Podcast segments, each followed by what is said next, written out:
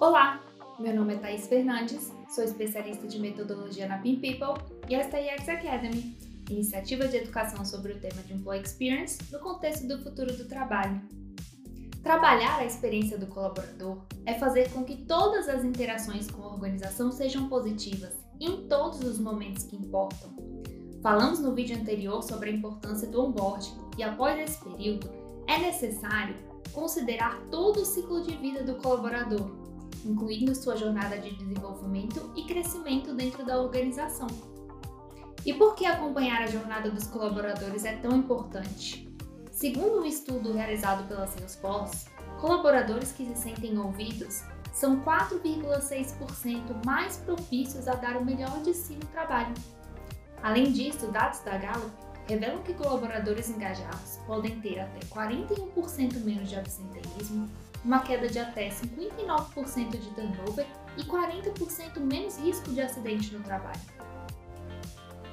Os impactos da experiência no trabalho são notáveis. Enquanto 21% dos colaboradores indicam que deixariam de trabalhar numa empresa que oferece uma boa experiência, quase 50% revelaram que deixariam de trabalhar em uma empresa que oferece uma experiência ruim.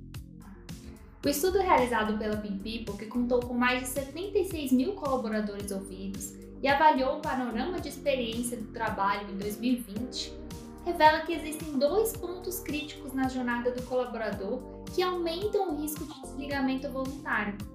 Colaboradores que possuem entre seis meses e um ano e colaboradores que possuem entre 3 e 5 anos atuando na empresa.